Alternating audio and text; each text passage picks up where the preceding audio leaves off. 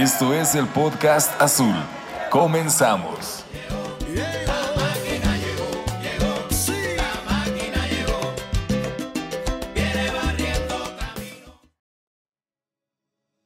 ¿Qué tal, amigas, amigos? Bienvenidos una vez más al podcast azul. Hoy estamos reunidos para platicar sobre eh, pues, dos aspectos puntuales. Uno, el fin del proceso de Juan Reynoso, el técnico que nos consiguió la octava como jugador, como capitán y la novena como entrenador de Cruz Azul. Y en la segunda parte estaríamos hablando del nuevo proyecto. Esperemos ya tener información de quién es el que viene. Si no, estaremos suponiendo y hablando de las posibilidades que pues, son, al parecer son, son tres. Y pues eso estaremos platicando. Estamos en este momento eh, conectados José Luis Arimana, mi querido Ricky Del Hoyo, Yaudiel Pacheco y en cualquier momento estará también con nosotros Félix Almanza. Y en el orden de aparición del día de hoy vamos a escuchar primero al buen José Luis Arimana. Mi querido, ¿cómo has vivido estos últimos? Tú siendo el gran representante del, del reinosismo desde el, desde el primer día, ¿cómo, has, ¿cómo has vivido esta, este fin del proceso de Juan Reynoso? La, verdad, mejor de lo que esperaba, ¿eh? O sea, se ven mis ojos rojos por haber estado llorando todos estos días, pero, pero nada que unas bolsitas de hielo aquí en las, en las ojeras, güey, ¿no? En las, en las bolsas no solucione. La, la verdad es que probablemente es, es, lo mejor para ambos lados, ¿no? Aunque también creo que va a depender mucho de quién sea el nuevo entrenador. Yo creo fervientemente que por más que la relación de Reynoso estaba desgastada con directivos y con la parte administrativa, pues su capacidad como entrenador y como gestor de grupo eh, podía todavía servir para consolidar el cambio, el recambio generacional, ¿no? O sea, tenemos un montón de jugadores que se fueron, un montón de jugadores que probablemente estén llegando y se va a necesitar alguien que, construya un nuevo Cruz Azul. Yo creo que Reynoso pudo haber sido ese alguien si es que otras cosas se hubieran dado. Pero ya que él está fuera, pues ni modo, ya le toca esa chamba a alguien más y va a poder construir su propia historia, como Reynoso construyó la suya en dos momentos muy clave. Así que, pues yo contento por el profe, contento por lo que se logró y pues esperemos que lo que siga nos dé más alegrías. Así es, así es. Y, realmente tienen muy complicado, ¿no? Que quien venga, pues la, Claro, y aparte la, comparación inicial principal es Reynoso fue campeón en seis meses. O sea, en su primer torneo lo logró, claro. claro, no va a ser justa tampoco, porque era una plantilla madura. exactamente, exactamente, que no es justa la comparación, por, exactamente por lo que dice, se había, era una plantilla que prácticamente ya tenía tres años jugando juntos.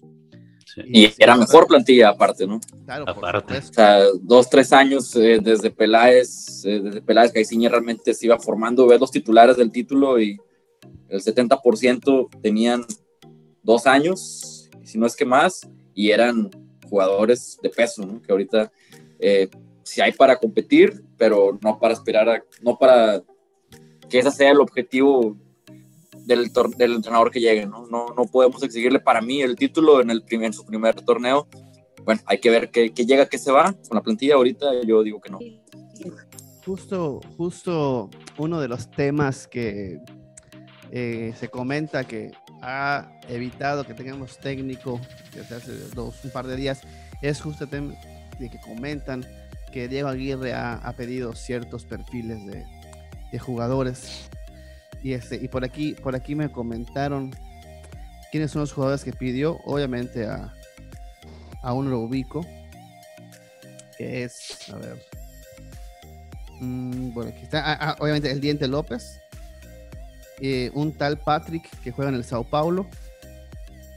Y al parecer eh, la opción esta de Canelo, eh, que ya tenía avanzada la, directiva, pues este estaría como, como ya hecho, un hecho que viene a, Cruz Azul.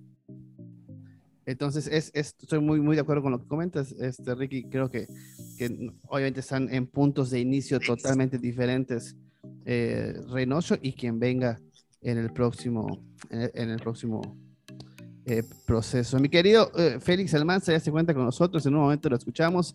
Vamos a escuchar primero a Yeudiel. Yeu, ¿cómo estás? ¿Cómo has vivido este final de proceso de, Juan Reynoso. ¿Qué onda amigos? Pues primero que nada, feliz de, estar aquí con ustedes. Ya tenía rato que, no estaban en las tertulias. Y mira, mm, yo creo que sí, comparto con, con José Luis la idea de que, de que ya pues la relación con directivos, con algunos jugadores, pues ya se notaba que, estaba rota y que a lo mejor pues, pues los, muchos jugadores ya no le iban a responder lo mismo, ¿no? Que, no se veía ese compromiso como tal con Reynoso.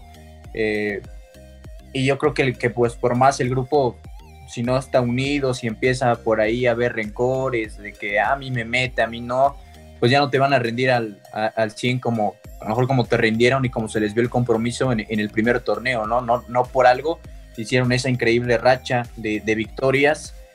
y eso fue lo que yo noté, un cuadro comprometido con Reynoso y en este último, pues de a poco se fue, se fue cayendo. Y, e igual, ¿no? Creo que sí es lo mejor para ambos, para el club, para Juan.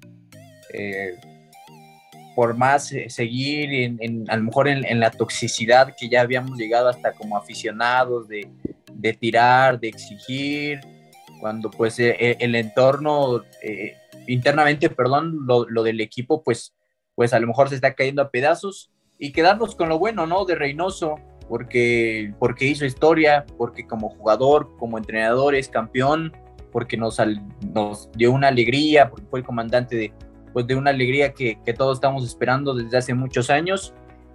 Y, bueno, yo creo que, que, era positivo quedarnos con, con la alegría que nos dio Juan y, a lo mejor no seguir cayendo cada ocho días sin enojos de, y, tirarle a, Reynoso cuando a lo mejor también pues jugadores ya no estaban comprometidos con él y, pues ya no rendían, ya no se veía a lo mejor eh, el funcionamiento que, que pedía Reynoso. Perfecto, perfecto. Félix Almanza, ¿cómo estás? ¿Cómo has vivido este, este proceso post Juan Reynoso?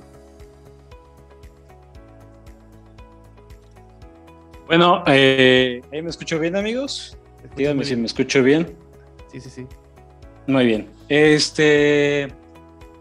Pues nada, eh, creo que todavía no, no, me ha caído realmente el 20, como se dice. Eh, creo que todavía falta mucho por, por digerir hasta cierto punto, pero bueno, hay que aceptar que al final de cuentas era lo que parecía que iba a, venir, ¿no? En la salida de Juan.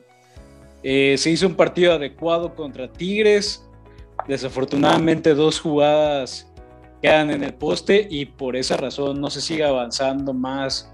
Eh, no sabemos qué, pudiera haber pasado, pero bueno, el, hubiera ya quedó atrás. Eh, creo que hay que estar agradecidos con Juan Máximo Reynoso por haber llegado, por haber sido campeón, por haber acabado con otra racha más, una racha importantísima que había, así como la acabó en el 97 siendo eh, uno de los capitanes, ahora como entrenador y creo que esa situación eh, lo deja muy alto, lo deja muy, muy arriba. El hecho de haber quedado campeón eh, el hecho de haber quedado campeón en, el primer torneo, siendo, siendo el, equipo que más puntos obtuvo, el equipo que eh, igualó un récord que justamente León acababa de, empatar. Este, bueno, pues creo que ha sido eh, un, un, verdadero, un verdadero gran trabajo de Juan Reynoso y creo que quedará para los libros de, historia. Por ahí me están diciendo que, que se me escuchaba un poco mal. Díganme si se escucha ya bien o le muevo o qué. Te escuchas como, como, un sonido sucio. Te, recomiendo bañar a tu micrófono, güey. Suena, como aficionado a los Pumas. Pero no pasa nada, continuamos. Escucho un Goya, un Goya en tu, micrófono. Sí, a ver, ¿qué tal ahí? Perfecto. Ándale, mucho mejor. Perfecto. ¿Qué tal ahí con el micrófono de Ya, ya, ya. Te escuchabas más cortado que las pues, canciones de eh, José Luis. por el Reino Eran era los audífonos. Eh, pues bueno, decía yo que al final de cuentas, ya para, eh, en resumen, creo que eh, el legado de Reynoso queda muy alto, queda muy difícil de igualar. No son, no son los audífonos, amigo. El, el récord. Para parecer es tu red. Bueno, ahorita regreso. Ah, tu red. pégate al wifi, pégate al router. Ahora, ahora regresa. Pero entonces vamos a, a, continuar porque hay, hay en, en todo esto que ha pasado entre que se anuncia, que primero no se sabía si se iba a, cerrar, ¿no? Porque había, gente que comentaba que, que no querían pagar la liquidación de Juan, entonces que se iban a esperar hasta diciembre que acababa el contrato. Había quien decía que, que, que sí, que, era un hecho. Y, y realmente aquí la información que, tenemos, que podemos compartir, es que la decisión de, obviamente por ahí lo comentó León, y León igual comentó en, en algunos de sus programas que, que Juan Reynoso se molestó mucho con él por haberlo, por haberlo filtrado. Hola, nena. Está la hija de José Luis con nosotros igual en el podcast, una de las celestes más jóvenes. y, este, y él comentó que, que Juan se había molestado mucho por la declaración que dio Lecanda de que si no era campeón se iba a ir. Y es que, pues, obviamente, León tiene la información de gente, de fuentes muy, muy importantes y que al parecer esa decisión estaba tomada desde el día que, que Reynoso se atrincheró con, con sus jugadores eh, y renunció eh, cuando se fue Dávila y presentó su renuncia. Al parecer eso no cayó nada bien en, en la cúpula celeste y eso generó que la decisión desde ese momento se tomara de que no iba a continuar con Cruz Azul.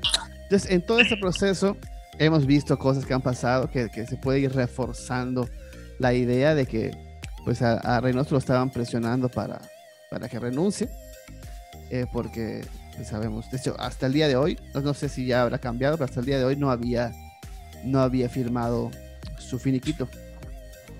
Entonces no sé si eso va a tener que ver, aunque no haya anunciado aún el técnico, pero eh, esto, esto ha sucedido, vimos lo, de, lo que pasó con, con su asistente, con Velázquez, en las filtraciones de prensa, eh, lo que salió hace un par de días en el medio tiempo de, de que sus que hacía peticiones de sacos y, suéteres de lujo para, para poder dirigir.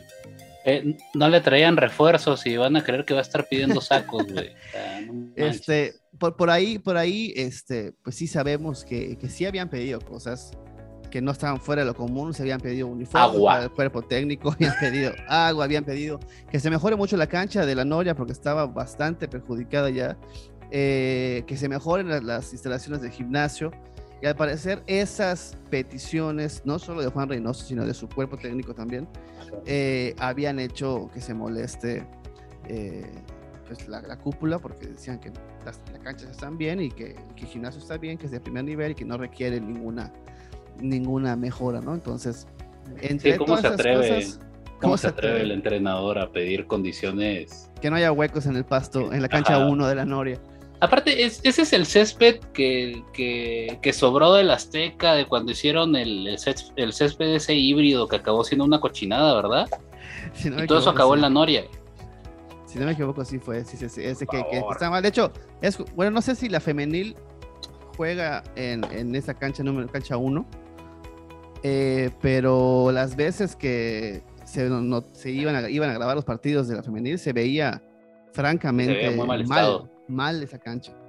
Eh, y pues bueno, eso nos ha llevado hasta este momento en el que, pues, al parecer hay eh, una lucha entre la decisión del director deportivo y la decisión del presidente del consejo y sus pues, las personas que lo, que lo ayudan a elegir, ¿no? Entonces, durante este proceso se ha escuchado muchísimos nombres, muchísimas posibilidades que han pasado desde Valencia, Juan Carlos Osorio, el Chepo de la Torre, el Tuca Ferretti, Hugo Sánchez, Diego Aguirre, Romano, Rubén Omar Romano, Diego Besa, Besacheques cheques y bueno, que eso es más un, deseo de, de, la afición, ¿no? Que lo, pues ya lo, lo, medio tiró este, ¿cómo se llama? El Jorge, Jorge Ramos. Sí, sí, sí, ayer, ayer justo él dijo él puso el nombre como que... Y el tiro el de Aguirre también. Hay una, hay una opción, hay una opción en Sudamérica, seguro es... es... galletas. unas galletas. Mándame unas, mándanos unas. Galletas al, tío Mira qué rico. Y pues bueno, por, aquí no puedo agarrar. Ha acabado, ha acabado el proceso de Juan Reynoso, ahora sí que ha muerto el rey, viva el nuevo rey, que en algún momento será elegido. Y eh, pues la, prensa se divide en, dos posibilidades. Diego Aguirre, técnico que pues no es conocido en la Liga Mexicana, pero que ya tiene un amplio recorrido en Sudamérica y en Qatar. Y alguien muy conocido en la Liga Mexicana, que tiene la desgracia de que la única foto eh, que existe de Carlos Hurtado es comiendo con él. la, única, la única prueba de su existencia de, este señor maligno del fútbol mexicano. El poder en Miami. Es con, con Rubén Omar Romano. Y al parecer son esas las dos opciones que, que, que la prensa comenta y dos opciones en Sudamérica que nadie conoce. Y eso se los puedo asegurar hasta hace 23 minutos que empezamos el podcast, nadie sabía quiénes eran las opciones de Sudamérica. Yo, soy la opción 2 de Sudamérica. y nadie sabe cuál es la segunda eres opción. Mi ¿eh? Eres mi primera, ¿eh? te lo digo. Para mí eres la primera. Y nadie de la, de la, prensa que cubre a Cruz sabe quién es la segunda opción. Al parecer, el día de hoy, estamos grabando esto el miércoles 25 de mayo, seguramente en Spotify lo estaré publicando hoy. Eh, YouTube, ya veremos cuando se publica. Y este, y al día de hoy habían dos eh, posibles entrenadores que ya hablaron con los dos, tanto Jaime Ordiales como Víctor Velázquez, y, y, ellos dos son los únicos que saben las, quiénes son las opciones. Una es Diego Aguirre, y la segunda opción es, la que se han estado dividiendo entre muchísimos, entre Romano, Palencia, el Chepo, y estas opciones de Sudamérica, que, que, creemos que uno es Sebastián eh, yo la verdad nunca, nunca, desde que lo dijo, lo, tengo bien en mi cabeza y luego dijo Ricky eso. ¿cómo, se, pronunciaba eso? Eh, como, como Mississippi BKHS con doble C en las dos. Ándale, como, oye, muy bien. Buen tip, buen tip. Buen tip. Eh, si de ustedes dependiera, vamos a quitarnos las opciones que han salido en la prensa. Si de ustedes dependiera quién es el próximo eh, entrenador, algo obviamente no vamos a pensar ni en Guardiola ni en cosas que no son posibles, cosas que sean accesibles económicamente para lo que sabemos que paga la directiva. Eh, y que pueda y que pueda estar en Cruz Azul. De ustedes, ustedes quién elegirían? Enrique Mesa Jr. Ok. Pero no, sabemos que no lo van a traer. No, porque además es un, es un nombre que está muy identificado con, los Álvarez, exacto. Con los Álvarez, entonces. Pero su, seguimiento al proyecto de Reynoso en Melgar fue muy bueno. Eh, buenas campañas en Libertadores, eh, otro campeonato de Melgar en Perú. Entonces creo que es alguien que sabe trabajar con, con lo que deja Reynoso en un equipo no sería la primera vez que lo hace y lo hace bien. Entonces, para mí, o sea, si yo estuviera a cargo de la decisión, esa sería mi opción. Ok. Ricky. Eh, para mí hay, hay, varias hay varias opciones interesantes en la liga. Yo me hubiera quedado con algo de lo reciente que ha funcionado en el mercado local, que cumple con el ideas frescas, ver gente que ves que está haciendo o exprimiendo agua de las piedras o de alguna manera funcionando o teniendo detalles interesantes con poco, como el Jimmy, como eh, Jardín, o Jardine, no sé cómo se pronuncia, el de San Luis, este, el Arcamón, eh, Almada, que yo creo que Almada ya sería un poquito más, más costoso, pero yo me hubiera aventado por una opción que ya tengamos visto en la liga y que cumpliera con, para mí, un, un fútbol interesante y que haya demostrado que, que sabe aprovechar o maximizar los recursos que tenga porque pues, no creo que en el corto plazo vayamos a tener la super plantilla que teníamos hace un año, ¿no? Yeudiel.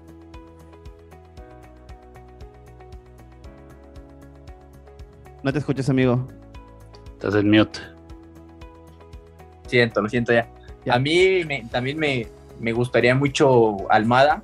Lo veo muy difícil, pero es un técnico con una propuesta de juego interesante, eh, ofensiva, y que, y que potencia la cantera, ¿no? Que digamos, la verdad, Cruz Azul no es, no es que digamos una de las mejores canteras de México. Almada ha estado en Santos, en Pachuca, que, que son buenas canteras, pero potencia la cantera, ¿no? A lo mejor los pocos que tenemos ahí los puede, si no, si no llegan refuerzos y si te, ahorita a lo mejor se va a pasar por un tema económico fuerte y, no se va a poder traer refuerzos de calidad, pues lo que tenemos en casa hay que aprovecharlo, ¿no? Y, necesitamos, yo creo que un técnico que también pueda, pues, aprovechar esas herramientas, por decir así, lo, que tenemos en cantera. Y, a mí me gustaría, pues, el tema de, de, Almada, que, que, pues, reitero, luce complicadísimo, ¿no? Traerlo. Y, y sí, una opción a lo mejor sí extranjera, pero que, pero que conozca el entorno de la liga, como te digo, primera opción Almada, pues estaría después Coca, Larcamón, pero pues ellos, alguno de ellos me gustaría. Félix. A, mí me, gustaría un técnico que, pasó recientemente por el fútbol mexicano y que creo que hizo un buen trabajo, que creo que por ahí quizá le faltó un poco eh, de suerte, quizá eh, Petzolano, con, Pachuca. Creo que en su momento hizo un trabajo muy interesante y, creo que por ahí pues se fue Pachuca y, a todo el mundo como que se le olvidó que, que este técnico tenía bastantes buenas condiciones, pasó por un momento en donde Pachuca quizá no vivía sus mejores etapas en cuanto a armados de plantel o, en cuanto a jugadores, por ahí estaban un poco escasos, sin embargo creo que Creo que hace un buen trabajo este técnico uruguayo y a mí, por ejemplo, claro que también me gustaría Almada, creo que sería un candidato natural, pero al ser realistas, hoy en día se ve muy complicado que pudiera ser una opción, entonces Petzolano creo que también ya conoce el entorno eh, del fútbol mexicano, ya conoce lo que es Cruz Azul incluso, estuvo como jugador, eh, también como técnico en el fútbol mexicano, así que yo creo que, ¿por qué no voltear quizá a, esa opción que sigue siendo una opción fresca porque eh, es un técnico joven todavía. Perfectísimo. Vamos a entonces a una pausa comercial en lo que le damos una pescada al Zoom. Y continuamos con más de este tema del análisis de quién podría ser el próximo timonel de la máquina celeste. Por aquí hay una cuenta de Uruguay.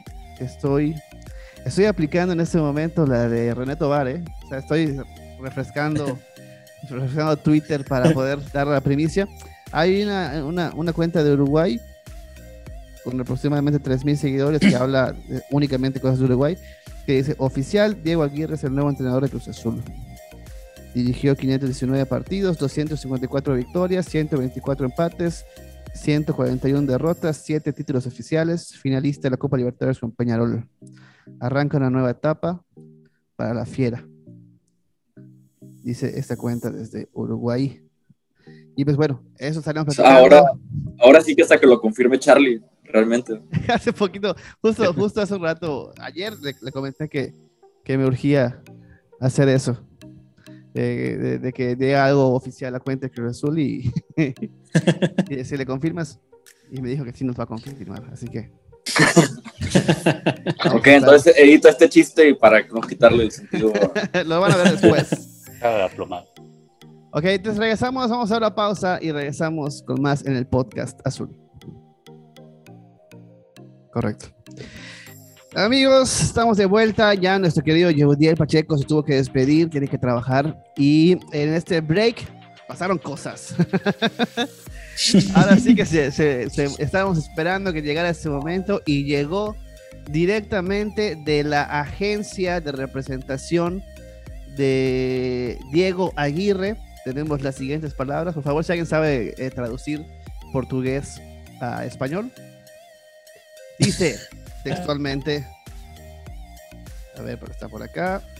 Estamos muy emocionadiños. ¿Poder, poder hablar? Puede falar que Aguirre debe ser anunciado como nuevo DT. ¿Quién lo puso? ¿Eh? ¿Quién puso la, ¿La primicia? No, no, no la tengo en mi teléfono. En mi teléfono. La, la agencia de representación de Diego Aguirre, ¿no? No, no se ve, pero ahí dice la agencia de representación. Es, es exclusiva del podcast azul. En realidad, no, no, no, vamos a, no, vamos a, robarnos, es una exclusiva de Gambetita, la verdad, hay que, hay, que, hay que decir que, que es de ellos. Señores, ahora, ahora. Obrigado. Ah, ahora, ahora. Otra fuente me comenta. Eh, casi al mismo tiempo, ¿eh? Casi al mismo tiempo, casi al mismo tiempo llegaron los dos mensajes. Y me dice, es 99% Diego Aguirre, pero faltaba un pequeño detalle para firmar. Y así se les cayó Hugo Sánchez hace 18 meses. Por eso no quiero sacarlo hasta no tener el ok seguro. No voy a decir que me dijo eso. Pero digamos que ya la agencia de representación dio como un hecho que va a ser Diego Aguirre el técnico. Y eh, al parecer falta algún detalle que no lo cierra al 100%.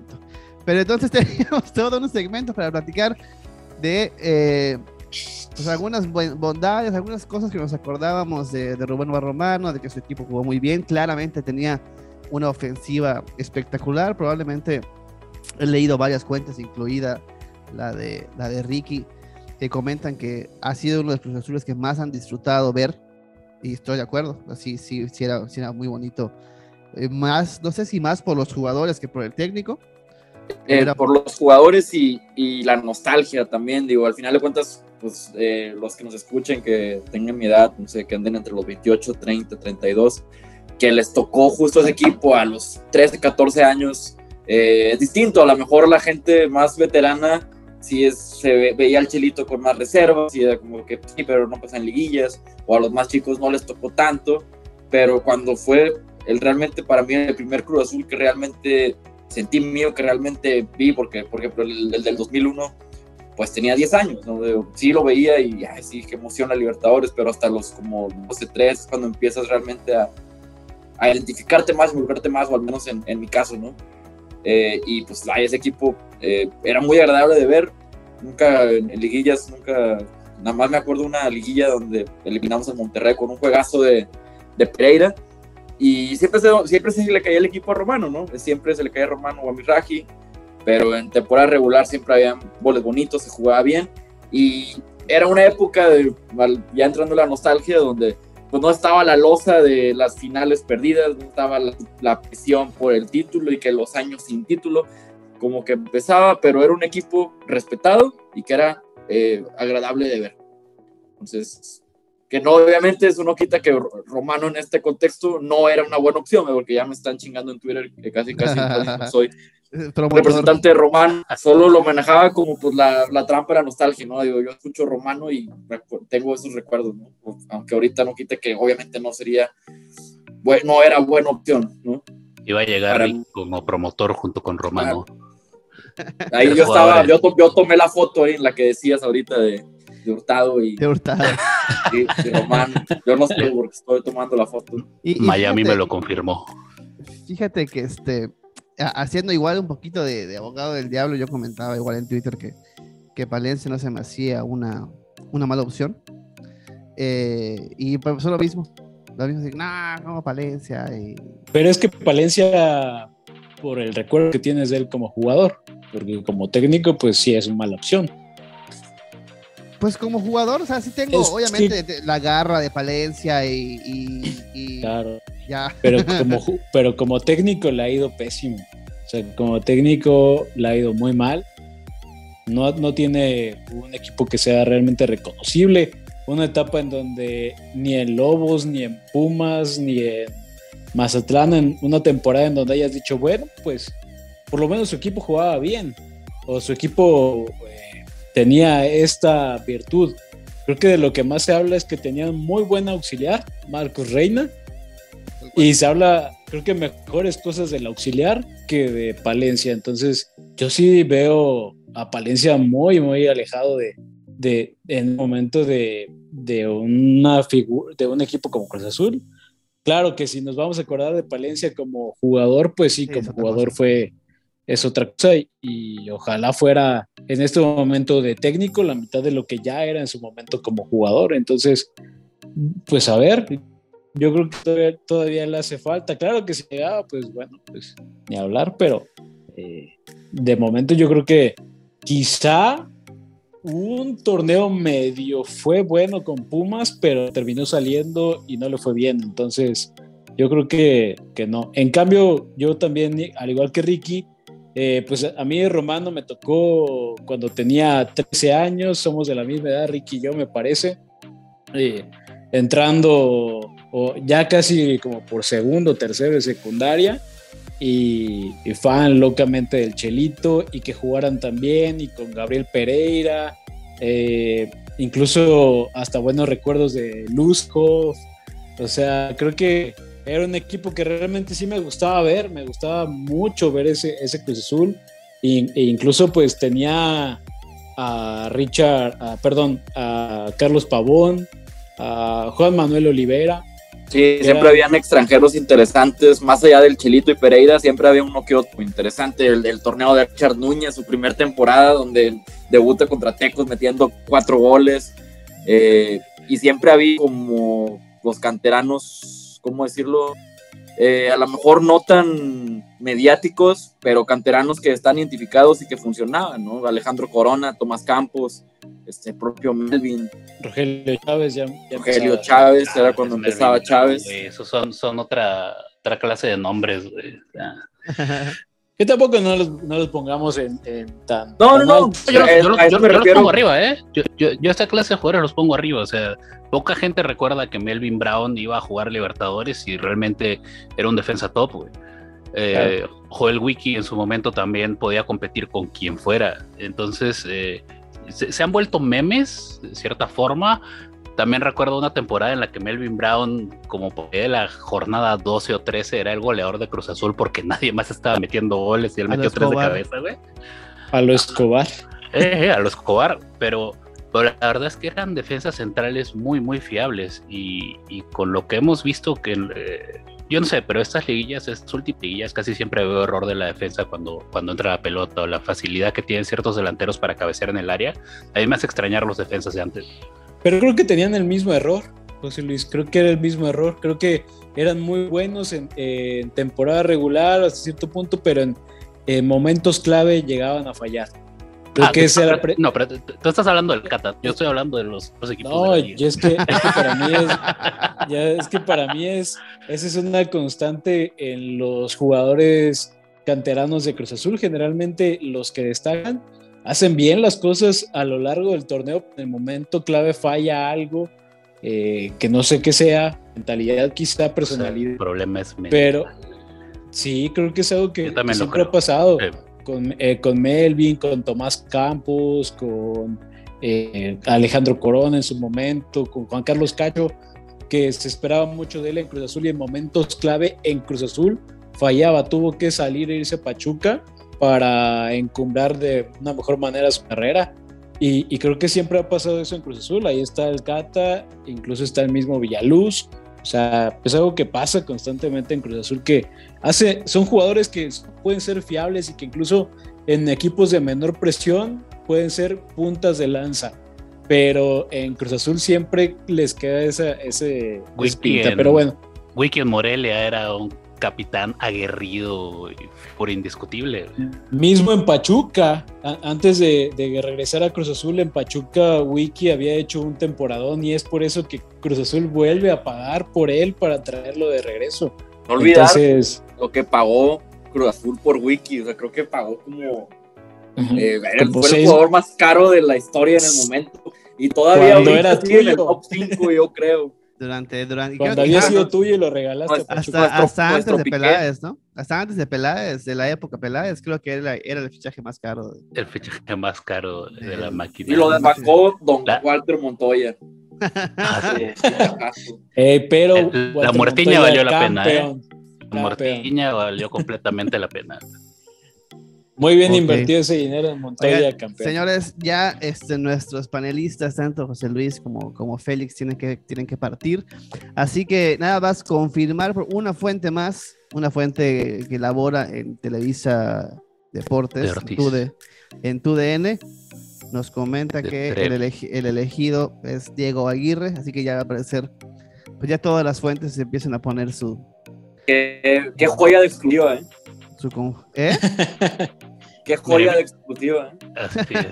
sí, ya, todo el mundo lo está, bueno, tuiteando. Yo creo que, pues yo creo que es, una, es la opción que, que, se manejaba, la opción que pues parecía más interesante porque el resto era nombres muy desgastados y que incluso podían traer más problemas mediáticos con la afición que, beneficios. Entonces yo creo que pues se apuesta bien por Diego Aguirre, ya veremos qué tal le va. Yo la verdad es que desconozco lo que ha hecho Diego Aguirre de 2012 para acá. De entrada no va a empezar con negatividad, ¿no? O sea, por lo menos él te deja la expectativa de de la afición. De la afición. De la afición. El apoyo. De la afición. Sí, sí, sí, porque, todos los nombres... los, yo los invito a ver fútbol picante, o bueno, no, más bien no los invito, pero les puedo apostar que en fútbol picante y en última palabra y en todo eso lo van a destrozar. Van a hablar mal de la lo van a destrozar. A cualquier extranjero que lo come en vivo desde la jornada 1. Eh, lo van a destrozar. cuando no son sus amigos. Ellos hubieran preferido a Romano que a Aguirre. Sí, o a Hugo. Nos vemos entonces la próxima semana eh, para hablar de, esto y seguramente para la próxima semana ya estaremos hablando de algunos refuerzos, bajas, altas y, para platicar de Aguirre vamos a ver si invitamos al buen Walter que sabe mucho de del fútbol sudamericano. Así que mi querido Félix, José Luis, Ricky, muchísimas gracias por su tiempo. Este episodio rapidísimo y con el que cerramos la tercera temporada del podcast Azul. Eh, muchísimas gracias. Ya apenas cuando nos volvamos a ver, estaremos en el primer episodio de la cuarta temporada de el podcast Azul. Así que amigos, que tengan un lindo miércoles. Yo los que nos escucharon, muchísimas gracias. Ya vieron, bueno, los que en YouTube estarán viendo nuestras reacciones del tema de Aguirre y todo esto. La próxima semana estaremos platicando con mucha más información eh, sobre esta elección de Diego Aguirre como nuevo técnico de Cruz Azul. Muchísimas gracias. Esto fue el podcast Azul. Bueno, realmente lo que queríamos era deshacernos del representante de Reynoso, ¿no? no es cierto, es cierto. Se, acabó la era peruana. Se dio una oportunidad de, de, ahorita, hace unos, ¿qué será? 10 minutos le escribí a Walter para ver si podía entrar, para practicarnos un poquito de Aguirre. Y coincidió con que ya se tiene que ir el buen, el buen José Luis que justo eso es en privado nos dijo, nos dijo justo hace dos, tres días en el grupo del podcast, oiga, no me vayan a cambiar porque ya no está Reynoso y pues ah, coincidió, pero pues no lo sacamos, él se fue. Ah, tenía, tenía, un pendiente familiar. Mi querido Walter, al parecer ya está eh, confirmado, falta que sea oficial, pero parece que ya está confirmado que Diego Aguirre será el nuevo técnico de Cruz Azul. Así a, a muy breves rasgos, porque la próxima semana estás invitado con nosotros para que se extienda más el tema de, Diego. Eh, ¿Qué nos puedes decir a grandes rasgos del nuevo técnico de la máquina? Eh, mira, principalmente eh, que es una apuesta interesante, me gusta, me gusta lo que está haciendo, me parece que es un DT que llega con mucho más cartel que lo que en, su momento llegó a Almada y llegó incluso Diego Alonso. Diego, Diego Almada, este, Almada llega sin un solo este, título en su carrera, él, él trae bajo el brazo dos títulos con Peñarol, un campeonato gaucho y algunos campeonatos en Qatar, ¿no? Tiene algunas final de la de Libertadores también, creo que con Peñarol, en una final contra el Santos, que a lo mejor algunos no le dan la importancia de vida, pero él supo llevar a, guiar a un equipo este, uruguayo a una, a una final de Libertadores. En, en, mi experiencia, y hablo porque muchas veces publicando en Twitter me llegan y me reclaman, es que dicen que es defensivo. Tal vez su estilo cambió. Yo hablo de mi experiencia en lo que yo alcancé a ver. Es un director técnico, principalmente, él en su persona es un director técnico muy intenso, eh, muy trabajador, una persona seria. Te lo dije en, en, en, en el podcast donde estuviste invitado. A mí me lo definieron como una persona que no le gusta mascar vidrio. Ya entendí, ya me explicaron qué significaba esta expresión. Y sí, es una persona que no le gustan los berrinches, no les gustan las divas, no le gustan los históricos, los becados. Claro, en sus equipos de repente también llegan a decir, es que él tiene sus propios becados, pero bueno, pues eso es de todos los técnicos.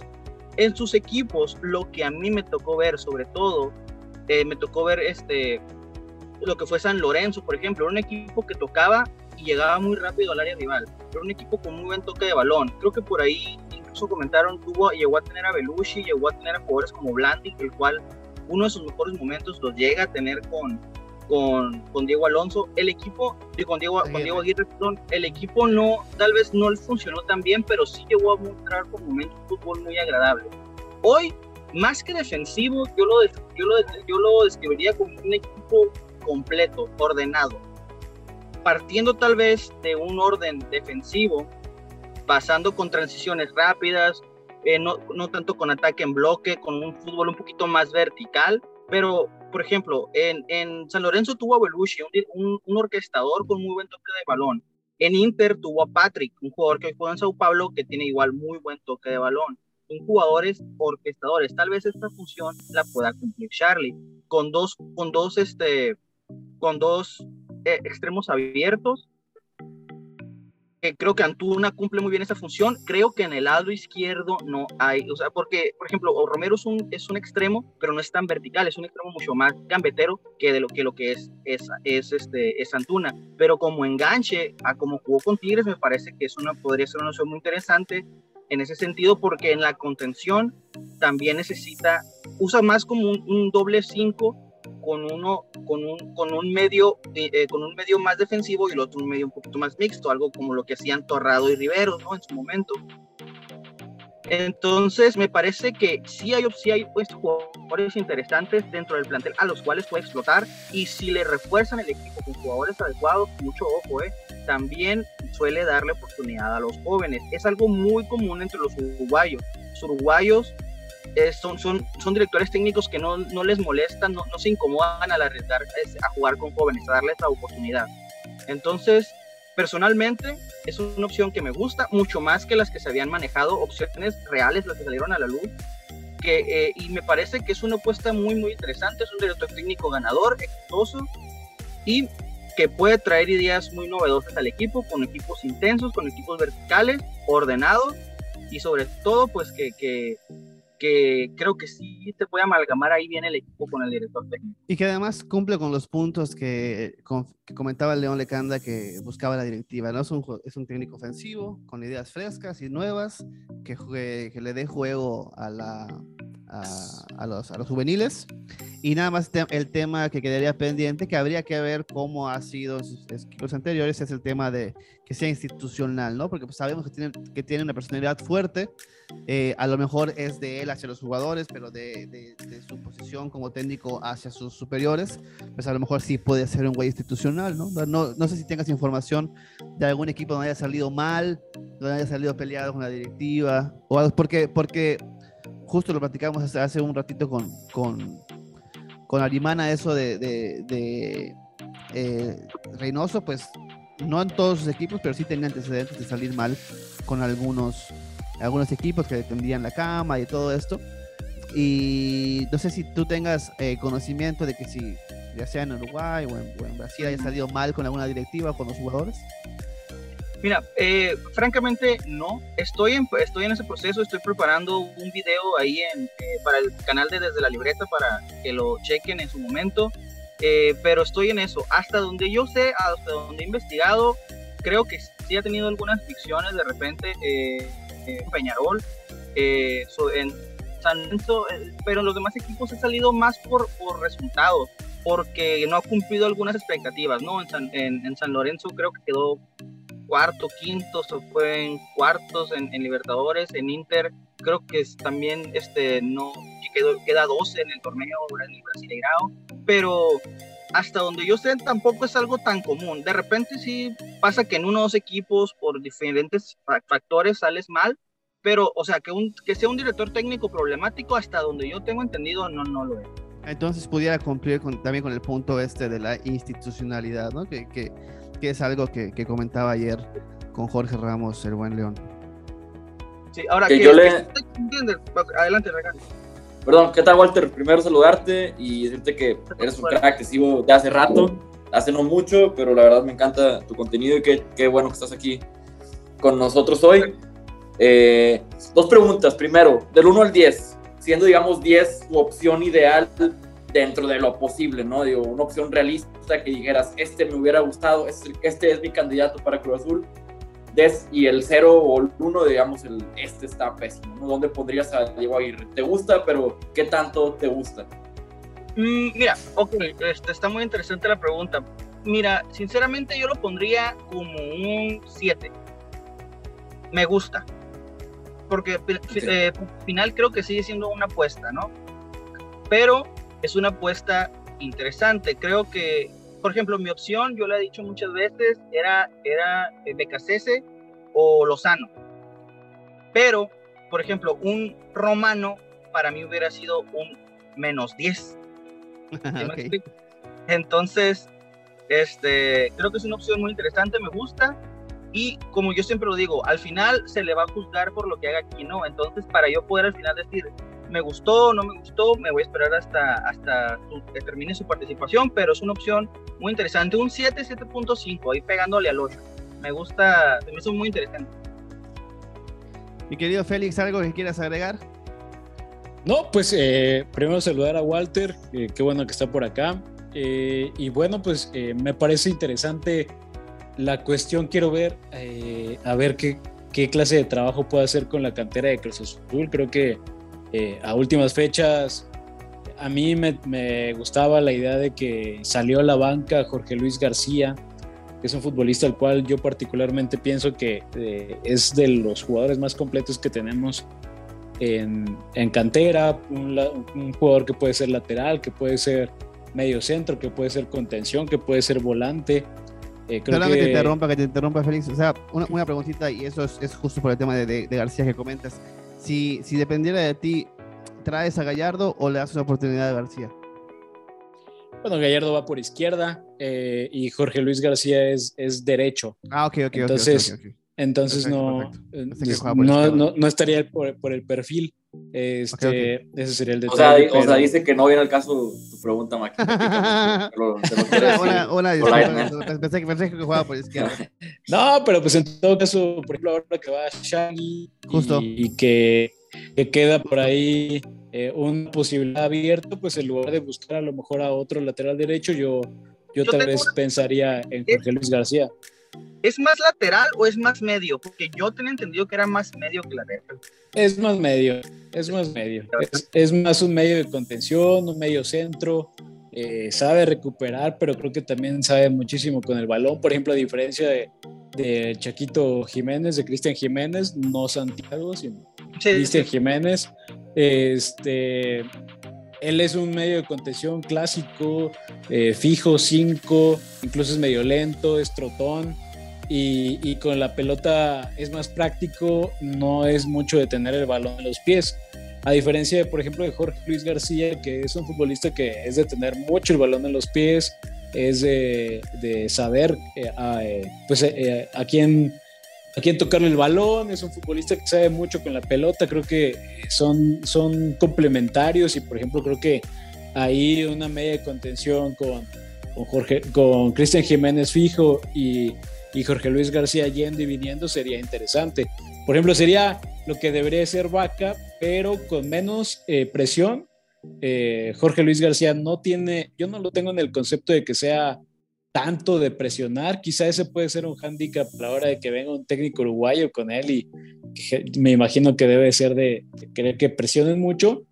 Eh, Jorge Luis García no creo que sea tan, tan constante en ese, pero bueno, me, me, llama la atención la posibilidad de, que pueda dar salida a uno de los canteranos pues más eh, completos que tenemos. Además, claro, de ver si puede eh, trabajar con Huescas y ver qué se puede hacer con, con ellos dos. Pero el cachorro, bienvenido Aguirre. Yo, sí, el cachorro guerrero. Bienvenido Aguirre. Creo que es el técnico que a mí de los que sonaron, pues él es el que más me llamó la atención y el que yo hubiera apostado también por traer. Eh, no lo conozco, eh, vi como tres, cuatro partidos de San Lorenzo. No me atrevo ya a decir nada de, su etapa en San Lorenzo. Vi la Libertadores que llegó a la final con Peñarol en el 2011, eh, un equipo que tenía de centro delantero a Juan Manuel Olivera, que llegó a jugar en Cruz Azul precisamente en la época de Romano en el 2005 Eh, no tuvo muchos minutos, pero ayer es centro delantero y era un equipo que, eh, y como lo dice Walter, es un equipo que priorizaba, eh, el orden era muy balanceado, tampoco no era tan ultra defensivo, pero sí era muy aguerrido.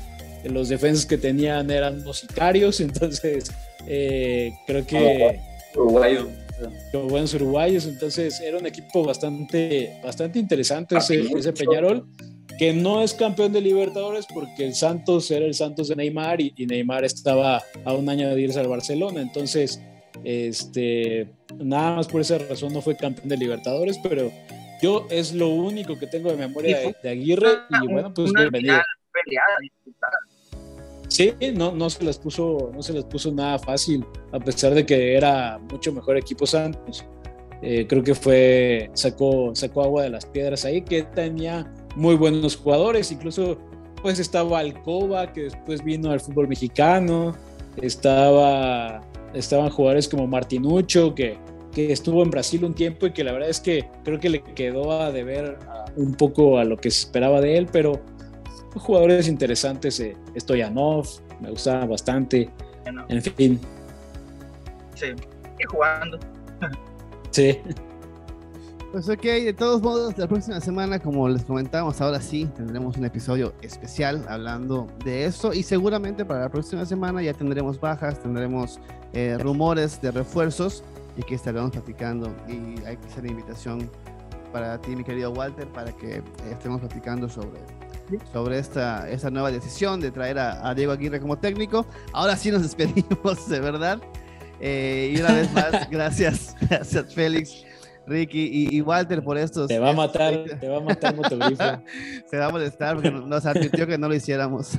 ya, lo, ya lo mandamos con, ya lo mandamos con RH. que pase por su finiquito.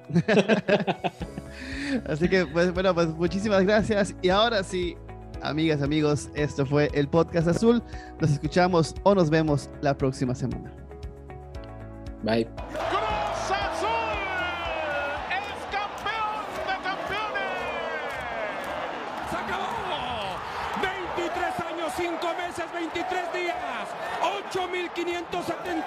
Días, 205.808 horas. El azul por fin termina con la penumbra, termina con los fantasmas, termina con el oscurantismo. Es campeón de México, es el campeón del fútbol mexicano.